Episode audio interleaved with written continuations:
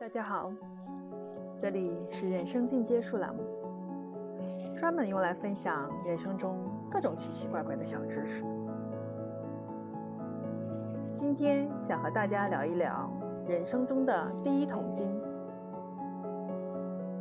首先，想先和大家说一下什么是第一桶金。有人说，我觉得第一桶金应该是十万块钱。也有人反驳说。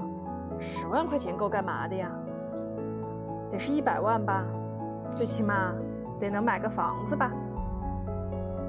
可能有朋友又要纠正我了，在一线城市，可能一百万也买不起什么房子，得三百万才勉勉强强够买一个小房呢。其实，第一桶金不应该是一个具体的数字，而是你这个个人。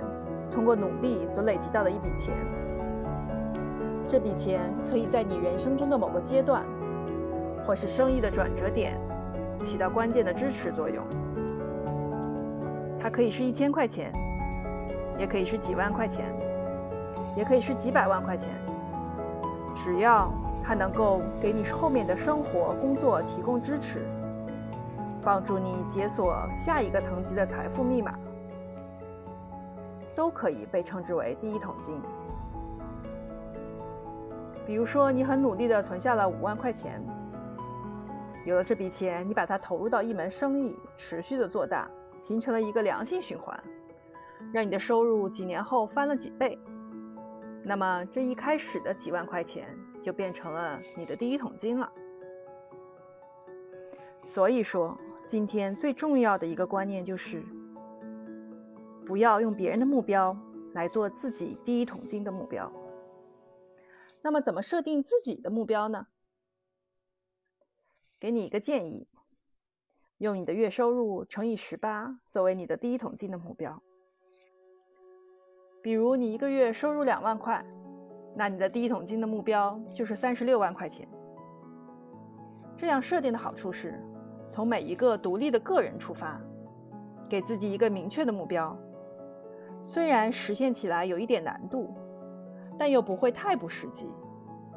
同时能够给自己足够的动力，因为即便不考虑旁的赚钱方法，就算你用最笨的、最保险的省钱大法，也能保证自己在一定时间内一定能赚到。